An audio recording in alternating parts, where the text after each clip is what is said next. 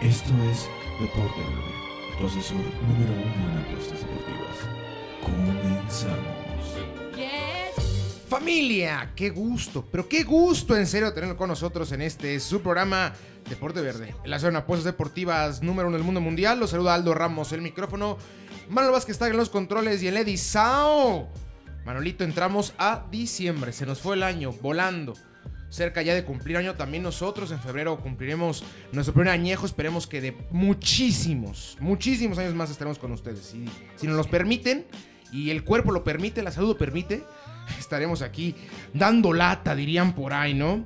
¿Qué tal la semanita? ¿Qué les pareció la liguilla? Se jugaron los partidos de ida de la semifinal, y tanto León contra Chivas como Pumas en contra de Cruz Azul. Platicaremos a detallito de cada uno de los dos partidos. ¿Qué pasó con los Pumas? Yo le estoy hablando, llevo rato diciéndolo. Eh, platicaré un poquito de arranque con lo del Real Madrid, problemáticas importantes en la Casa Blanca, tenido... Ay, qué mal, qué mal está el Madrid, igual que el Barcelona.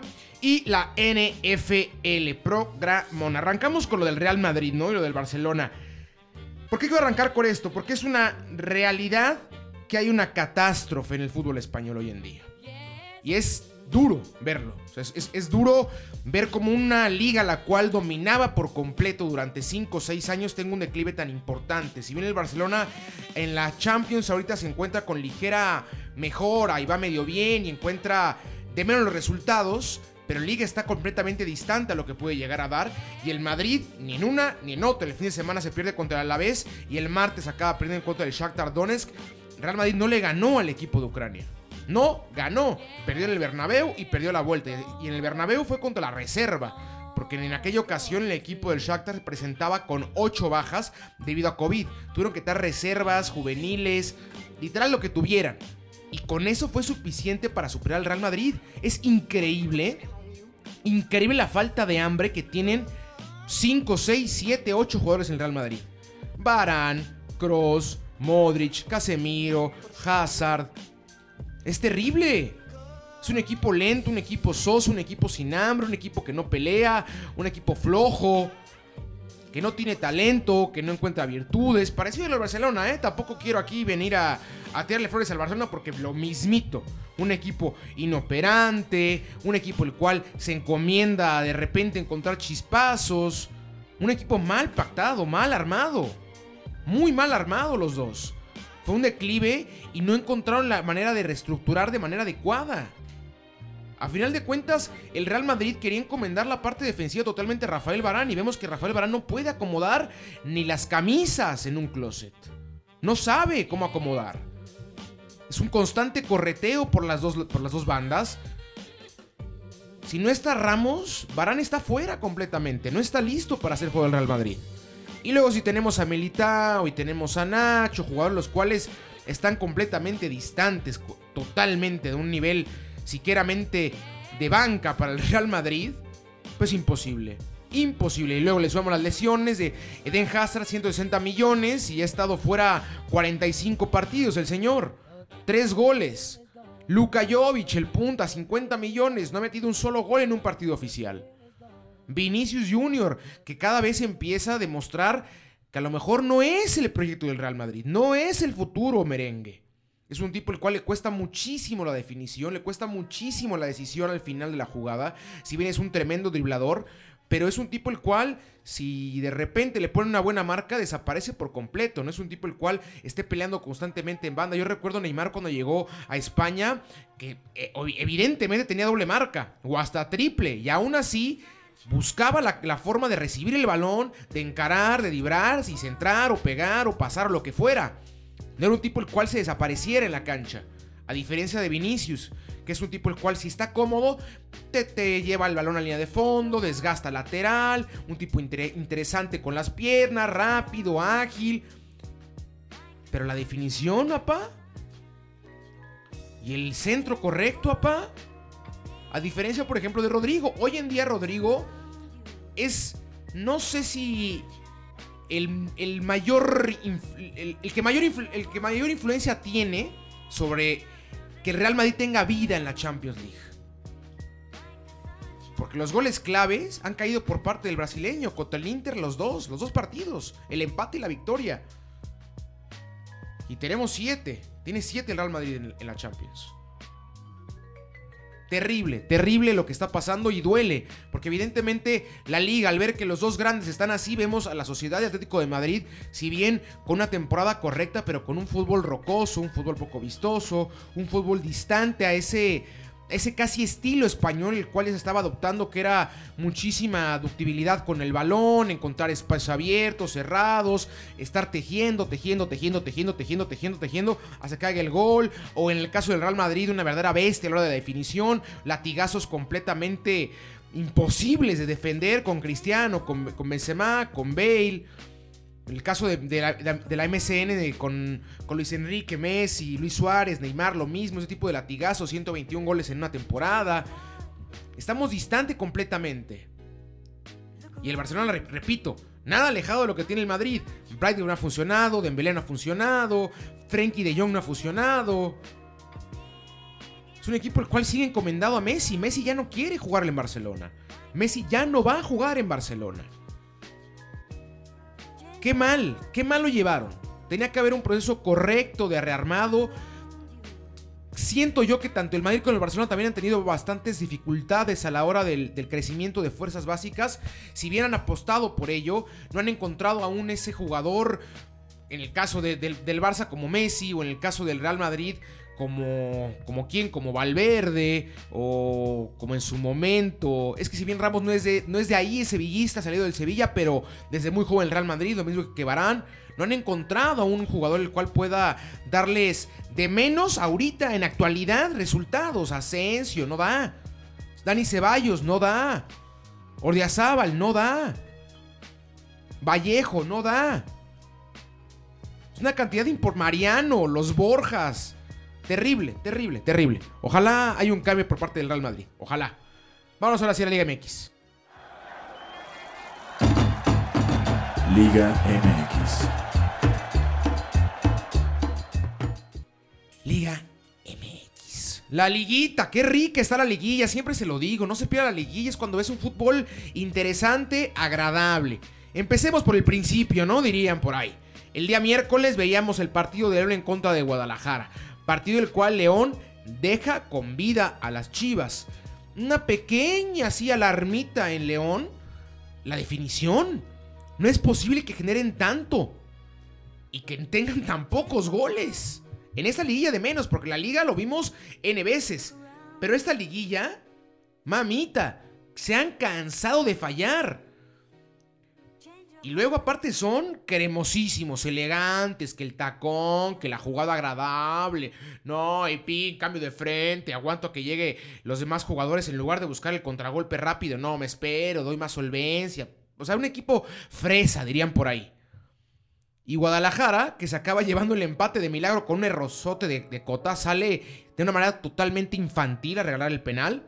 Después lo acaba convirtiendo, haciendo válido el señor JJ Macías pero León ahorita yo creo que va a avanzar.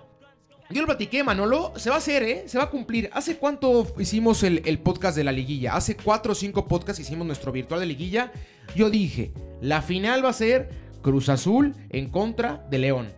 ¿Cierto o no? Ahí está. Estamos a nada, a nada. De menos Cruz Azul ya está. Se lo aseguro. Ahora León falta que cierre la obra. Tiene que preocuparse Jan Brice por afinar ese detalle. Porque contra Guadalajara puede que el alcance aún no estar tan, tan finito a la hora de, la definición. Pero en la final, ¡upa! Ahí tienes que tener y meter. Tan tan. No hay más. Guadalajara me gusta la, la, cara que pone, porque si bien, repito, fueron completamente superados en cualquier línea el día miércoles, ¿eh? Superados. Pero no, no agacharon la mirada, no bajaron la cabeza, continuaron peleando. Si bien, obviamente, con las carencias que tiene un equipo el cual está, si bien no en una reestructuración, pero en una. En un principio de idea por parte de Bucetich. Él acaba de llegar a este torneo, entró como especie de bombero, pero es un proyecto el cual ilusiona. No sé si Guadalajara alcance para ese torneo, pero téngalo por seguro que el siguiente torneo con Bucetich, con pretemporada, con lo que se vio ese torneo, ojo, ojo con Guadalajara, mucho ojo, porque puede llegar cerca la 13. Ahora sí, Vámonos a la chicha, al partidito de ayer. Vámonos con los Pumas. Conjunto de los Pumas, yo se, los dije. toda la temporada yo no creía en este equipo. ¿Por qué no creía en este equipo? Porque el conjunto de universidad dependía completamente de lo que hiciera el rival. No era que los Pumas propusieran un fútbol, no era que los Pumas plantearan el, el encuentro en lo más mínimo. Era buscar que el guardameta sacara las necesarias o que el rival no saliera. Tan tan. Contemos los puntos. Talavera, ¿cuánto le dio a los Pumas? ¿12? ¿15 puntos? Pensemos eso. En serio, analicemos eso. ¿Qué, qué, cuán importante fue el guardameta para los Pumas en el torneo? En serio. Un equipo que sí, muy eficaz a la hora de cara a arco, con Dineno, con González, con el mismo Figueroa y demás. Pero... ¿Cuántos mano a mano no socó Talavera? ¿Cuántas no descolgó de un ángulo? ¿Cuántos penales no paró? Y ahorita que llega la liguilla contra Pachuca no quedaron fuera de milagro. Porque Pachuca se aburrió de, de fallar. Se aburrió. No es posible que los Pumas, el segundo lugar de tabla, en tres partidos de liguilla lleven un gol. Y aparte un golazo fuera del área, si ni siquiera fue armada la jugada. Fue un golazo fuera del partido. No están listos. No lo quiero decir así, pero fue el equipo como el burro que tocó la flauta.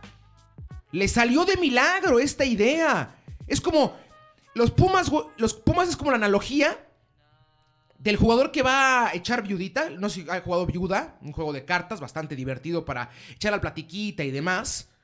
Los Pumas no juegan a nada, no tiran carta ni agarran carta, nunca. No proponen, no te ofendo, no me ofendes, matamos esto. Lo hacemos brutalmente aburrido. Yo juego a no equivocarme y a ver qué pesco del error. Válido, pues sí, llegaron a, semifinales. Agradable, para nada. ¿Te da para ser campeón? Ya vimos que no. Ayer un equipo el cual definió las que tuvo y aparte en 20 minutos toma 3 o menos, en 17 minutos.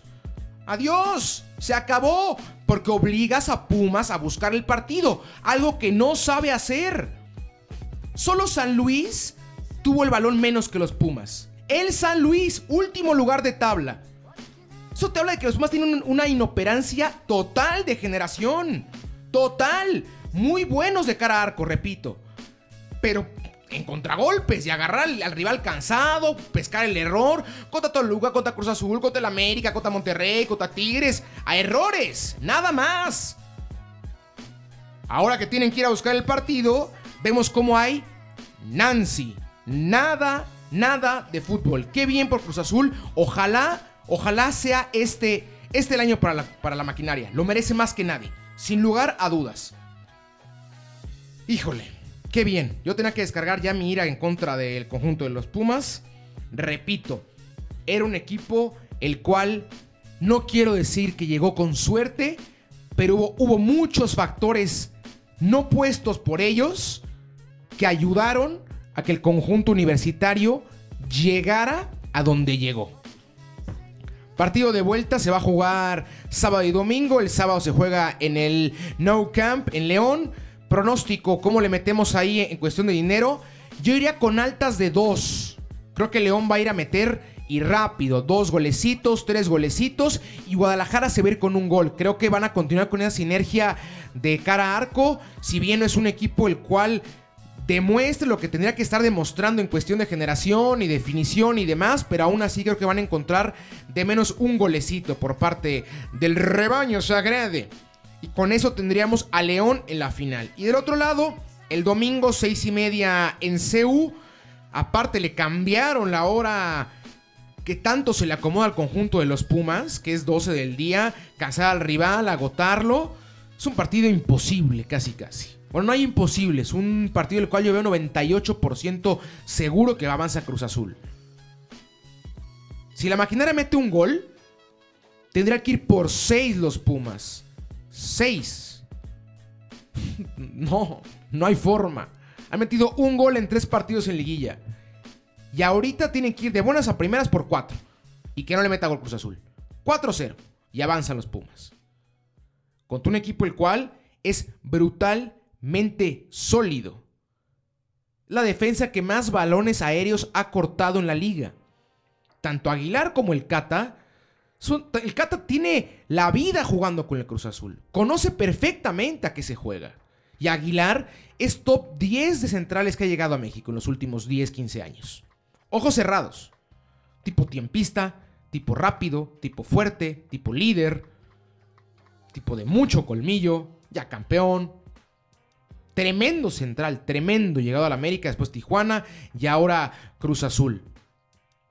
Es que es completamente lógico que iba a pasar esto con la maquinaria. La temporada pasada, que tanto dinero no hizo ganar la maquinaria, llegaron completamente invictos. 10 jornadas, 10 victorias. Se acabó. Bueno, 8, 8 victorias, 2 empates. Se acabó. Se para por la cuestión de COVID. Regresamos al torneo, otra vez arranca bien. Cruz Azul tiene unos ligeros altibajos, una rota ahí por, con Atlas, se le complica por ahí Querétaro, se le complica por ahí Puebla. Pero constantemente apostando a su estilo de juego, no traicionándolo. Un estilo agradable. De vez en cuando se adapta al rival, claro, lo vimos contra Tigres. Meten 3-1 en la ida y en la vuelta me encierro. No tengo que buscarte yo ya nada, Tigres. ¿Para qué? La diferencia de Pumas, meto uno, me encierro y ya Dios, no, yo ya metí tres. Estoy con, un buen colchón. No estoy jugando un constante volado, como lo hizo los Pumas contra Pachuca. Y ahí están los resultados. Y el conjunto de Cruz Azul, aunque llegue León, y aunque yo he dicho que León en estilo de fútbol es el mejor en la liga, Cruz Azul va a ser el favorito. Y Cruz Azul tiene, más que nunca, creo yo, muchísimas posibilidades de ser campeón. Muchísimas. Cuentan con un cambio de idea. Ya no se ve ese Cruz Azul con la famosa la Cruz Azuliaro, mano, no, al 93. No, ya no. Ya se ve un equipo con la cabeza del 1 al 93, adentro. Que mete pierna, que tienen fútbol Alvarado, Orbelín, el Cabeza, el mismo Romo, que si bien yo he dicho que no es un jugador para selección, pero para Liga MX, tremendo. Ayer doblete, facilito. Vaca. ¿Hace cuánto no jugaba así Vaca? Ayer metió un gol de bandera. Golazo, la cuelga un ángulo. Y atrás ya lo hablamos, lo que tiene Cruz Azul. Y aparte, Corona, un tipo de muchísimo recorrido, de muchísima experiencia. Y si no está Corona, ahí tenemos a Jurado el cual creo yo que lo han, tratado medio mal. Tenía que haber un, mejor proceso de crecimiento para un portero con esas capacidades. Pero... Uy, uy, uy, uy, uy. Puede ser esta, ahora sí, la buena. Ya va a ser la buena. No se pierdan los partidos. Tremendo. Tremenda la liguilla. Muy divertida. Muy agradable. Buen fútbol. Lo de ayer fue una exhibición. Un baile. Un baño, dirían por ahí. Gracias, Pumas. Muchas gracias. Solo, lo, voy a dejar, lo voy a dejar ahí. Gracias, Pumas. Vámonos ahora sí con la NFL. NFL. La NFL. Ya nada de que acabe la temporada, estamos en la semana 13. Los candidatos ya están listos. Ya tenemos aquí nuestros candidatos así en lista. ¿Quién va a llegar? ¿Cómo va a llegar? ¿Cómo vemos? Voy a soltar los dos favoritos de cada división para nosotros tanto de la americana como de la nacional. Arrancamos con eso y después les doy este. Les doy ya el calendario y los picks para la semana 13. De parte de la americana la tengo clarita, pero también la nacional, ¿eh? Los tengo claros. En la americana no hay nadie mejor que Kansas. Por más que Steelers esté invicto, no hay un mejor equipo que Kansas. En playoffs, Kansas facilito, facilito saca para Pittsburgh. Yo no creo que los Steelers sean un conjunto para Super Bowl. Repito, tremenda temporada, excelente. Llegan con un récord de 11-0. Excelente. Un calendario un poquito más a modo, también habrá que decirlo. Pero no se siente ese equipo. Que el que me pongas enfrente, adiós, te desplomo. Contra Dallas, ¿qué pasó? Contra Baltimore, ¿qué pasó en la semana? Contra Cleveland en su momento, ¿qué pasó? Contra Tennessee en su momento, ¿qué pasó? Es un equipo el cual le cuesta. O sea, no gana cómodo. Y Kansas, salvo ese descalabro en contra de los Raiders, es un equipo el que gana. Bueno, y otra vez contra los Raiders en, Las Vegas, que acaban ganando, pero peleado. De allá en fuera, Kansas gana en bata. Tranquilito. Es el uno para mí de la, de la- de la conferencia americana. Y el dos, sí, los Steelers. También habrá que darle ese respaldo de ser el único invicto de la liga. Tampoco voy a decir que es un equipo cualquiera. No. Pero yo no siento que es un equipo, por ejemplo, si Buffalo sale enchufado o Tennessee sale enchufado, como salió la temporada pasada Tennessee en playoffs, yo no veo descabellado que lo saquen de playoffs. Yo no lo veo descabellado, en serio. Es viable. Porque repito, no se ve ese equipo que te destroce en el campo. Como lo vimos en su momento con los Pats, como cuando fue campeón Filadelfia se veía con Filadelfia, como la temporada pasada como se veía Kansas. No, se, no, no, no huele así los Steelers. Pero de que van a estar lejos en playoffs, van a estar lejos los dos. Kansas, posiblemente yo lo veo repitiendo Super Domingo, ¿eh? Ojo, ahí al dato, yo lo dejo. Y de, por parte de la conferencia nacional, los Saints como uno y como dos los Seahawks, arriba de Green Bay. Sigo creyendo mucho en, en- en- también en Tampa. Creo yo que esos son los dos que estoy ahí peleándose semana a semana con Seattle como mi segundo candidato, tanto Green Bay como Tampa. Pero ¿por qué voy con Seattle? Tanto por lo de Wilson como que poco a poco empiezan a tener un roster más, más completo. Empiezan ahora sí a encontrar ya mayor cantidad de jugadores. Viene un calendario un poquito más tranquilito para ellos. A respirar, a descansar, a sumar unas cuantas victorias. Pero no están al nivel de los Saints. Conjunto de, de New Orleans que jugando bien, tampoco fuera de sí, ¿eh? tampoco un equipo el cual, upa, a todos barre, limpia, con permiso, ya perdió contra los Raiders. Pero mejor récord de la conferencia nacional, un coreback como Drew Brees, una defensiva brutal, brutal. Peyton ha hecho ya más que bien su trabajo, lleva muchísimo tiempo a cargo de este equipo, ya les dio un Super Bowl. Un coach completamente defensivo, también con esa parte de tener al posiblemente mejor coreback en cuestión de seguridad y de precisión de la historia, como es Drew Brees, un tipo brutalmente seguro y preciso. Es un gran equipo. Es un gran equipo el conjunto de New Orleans. Y también tiene un calendario un poquito más a modo ahora. Por ende son mis dos favoritos para Nacional llegar a Super Bowl. Kansas el que tengo claro. Del otro lado ahí Seattle y Saints. No sé quién ganará en un partido entre ellos dos, ¿eh? Muy, muy complicado de pronosticar. El pasar de las semanas creo que nos dará un mejor criterio para poder definir el ganador. Ahora sí, vamos con la semana. Vamos con la semana 13. Tenemos el día domingo Cleveland en contra de Tennessee. Un buen partido, el conjunto de Cleveland que ahí peleando para poder meterse como comodín. La tiene complicada, pero no imposible. El conjunto de Tennessee que viene de ganarle a los Colts en un partidazo. Se agarraron con todo. Y Tennessee quiere pasar como líder de división. Ahorita se encuentra ahí empatado en récord con el mismo Indianapolis. Por ende no pueden aflojar ni tantito. Cuentan con el mejor corredor de la liga, pero por años luz, Derek Henry es una brutalidad. Lo que da la calma como coreba, que es soltarle la bola a un tipo el cual está promediando 120 yardas, 110 yardas por acarreo en partido. En acarreos por el partido, Dios mío, tremendo, tremendo, tremendo, tremendo. Vámonos con Tennessee. Después, Jets en contra de los Raiders, de los Rallos. Facilito, vamos con los Raiders. La semana pasada, qué malos quedaron los Raiders perdiendo contra Atlanta. Ahí se fue un paralítico que el cual te había armado bastante coquetito. Se acaba cayendo por esa derrota.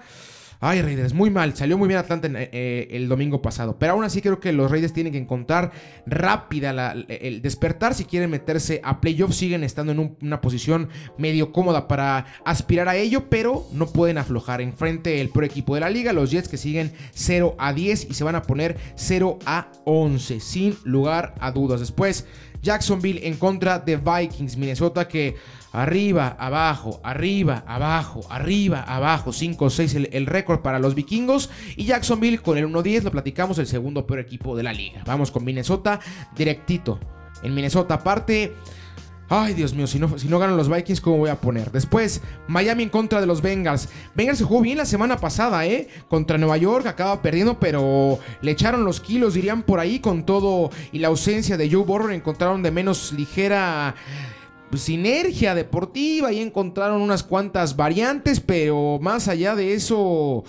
Difícil, difícil temporada para los Bengals. Vamos con Miami. Después, los Colts en contra de Houston. Vamos con los Colts. Igual que Tennessee, están en una pelea codo a codo. No pueden aflojar ni tantito. Si bien Houston es un equipo el cual se esperaba mucho más, esperábamos de menos que estuviera ahí en la contienda con esos dos. Deshaun Watson, el segundo coreback mejor pagado de la liga. Pero qué mal les ha ido. No van a tener primera selección el siguiente año en el draft. Se lo acaban otorgando a Miami. Pinta complicado los siguientes años para Houston. Tienen que levantar o aflojar o a ver qué hacen. A ver qué hacen para la siguiente temporada. Vamos con el conjunto de los Colts. Después Detroit en contra de Chicago. Vamos con Detroit. Chicago no me gusta, pero ni tantito un equipo el cual, repito, un completo espejismo lo que vimos en el arranque de temporada. Y Detroit que, que como los Vikings. Arriba, abajo, arriba, abajo. Por ende, creo que esta vez toca que esté arriba. Vamos con el conjunto de Detroit. Después, Saints en contra de Atlanta. Vamos con los Saints directito. Atlanta, si bien acaba de ganarle a, los Reyes, creo que fue un partido en el cual Matt Ryan regresó al Matt Ryan que nos gusta. Un, un, coreback el cual encuentra muy bien los corners. Encuentra ese pase arriba de 20, 25 yardas. Un tipo el cual hace muchísimos puntos cuando sale enrachado. Los Raiders fueron los que tuvieron que pagar dicha conexión por parte del coreback, pero no veo la forma en la cual continúen con dicha sinergia. Vamos con el conjunto de los Saints. Después Nueva York en contra de Seattle. Vamos con Seattle en contra de New York. Si bien New York, ahí va, se los dije. Nueva York iba a subir, subir, subir, subir. Ahorita tiene un rival bastante complicado. Aparte, en Seattle creo que no va a encontrar la forma de ganar. Después vamos con el conjunto de los Cardinals en contra de LA Rams. Buen partido, un gran partido. Me gusta mucho Arizona. Se metieron en un ligero bache y enfrente unos Rams, los cuales, a diferencia de Arizona que empezó para arriba, ahorita van bajando. Los Rams empezaron para abajo y trepando. Ahorita tremendo. Aaron Donald es una brutalidad. Y Goff sigue haciendo las cosas bastante, pero bastante bien. Se encuentran ya 7-4 y puede ser el caballo negro de la conferencia nacional. Gran, gran equipo. Voy con el conjunto de los Rams en contra de Arizona. Después, los cargadores en contra de los Pats. Buen partido. Esperemos que Justin Hebert tenga otra victoria. Se lo merece, pero muchísimo, muchísimo. Gran coreback. Yo creo que hoy en día es el que mejor le ha ido. Si bien Tua tiene récord positivo con Miami, pero Hebert es el que mejor lo ha demostrado tanto de Burro como, como Tua como él y como Justin Lovell de Green Bay, que no he encontrado aún siquiera minutos. Después, Filadelfia en contra de Green Bay. Híjole, complicado. ¿Por qué digo complicado? Porque este partido se le complica bastante a Green Bay históricamente. No es un rival cómodo, las Águilas. Aún así, ya que se va a jugar eh, eh, eh, en casa de los, de los queseros, vamos con Green Bay. Después, Kansas en contra de el conjunto de Denver, partido de división, esos partidos difíciles, trabadones. Vamos con Kansas, reitero, es el mejor equipo hoy en día del NFL, creo yo. Cómodo, tranquilo, fácil, un Mahomes el cual te hace touchdown en 40 segundos, un minuto, tipo el cual puede hacer ofensivas o cortitas o larguísimas de 4 o 5 minutos. Tremendo, tremendo lo que hace Mahomes. Vamos con Kansas. Washington en contra de los Steelers. Vamos con los Steelers. Es lo que decía del conjunto de Pittsburgh. Se le ha tenido poquito más de calmita en el calendario. Encontrado partidos, si bien no fáciles, pero sí a modo. Washington una temporada casi catastrófica lastimosamente para el equipo que antes eran los Redskins. Vamos después San Francisco en contra de los Bills. Vamos con los Bills. Buffalo tiene que seguir igual peleando ahí con Miami para meterse como líder divisional. Un partido arriba del conjunto de Miami. Y no puede aflojar, pero ni tantito. 7 a 4 está Miami, 8 a 3 está el conjunto de Buffalo tiene que ganar la San Francisco. San Francisco que ahí va, como que quiere cuajar, como que no. Pero muy, muy complicado. Este en el Monday Night Football ya. Después el martes, el conjunto de Dallas va a enfrentar a Baltimore. Baltimore que tuvo un buen partido en contra de los Steelers. En ese partido el cual fue pospuesto debido a COVID. Se iba a jugar en Thanksgiving, se acaba jugando apenas el miércoles. Bien los Ravens, pero oh, siento que ya los tienen completamente leídos. Es un equipo predecible. Lamar Jackson no ha encontrado esa soltura fuera de la bolsa, correr, pasar, con permiso, quiebra dos. Lo han leído completamente. Por eso ya no vemos esa, esa cantidad de puntos estratosférica como le la temporada pasada con 42, 38, 27. Ahorita vemos un equipo de Ravens el cual se encomienda un poco más a la parte defensiva que la parte ofensiva. Aún así, van a ganarle a Dallas porque Dallas es un completo desastre igualmente. Ahí están, se los digo rápido. Tennessee, Raiders, Minnesota, Miami, Indianapolis, Detroit, Saints, Seahawks, Rams, Chargers, Green Bay, Kansas, Steelers, Buffalo y Ravens. Todos los partidos, ¿eh? En todos. Ahí está, facilito, dinero fácil. O dinero rico. Bueno, con eso al final, Manolito. Espero que tengas una excelente semana. Que tengan ustedes también una excelente semana. Yo fui Aldo Ramos. Recuerde, por favor, seguirnos en redes sociales. Háganos parte de su conversación. Mándenos ahí cualquier cosita. Estamos ávidos de comentar con ustedes, de platicar. Que tengan una excelente, una excelente semana de nuevo. Un abrazo. Que haya suerte.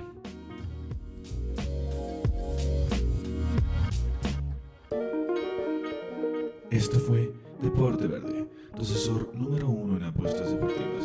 Recuerda escucharnos cada viernes con nuevo contenido. Síguenos en nuestras redes sociales, Deporte Verde, Facebook, Deporte Verde, Instagram y Twitter. Hasta la próxima.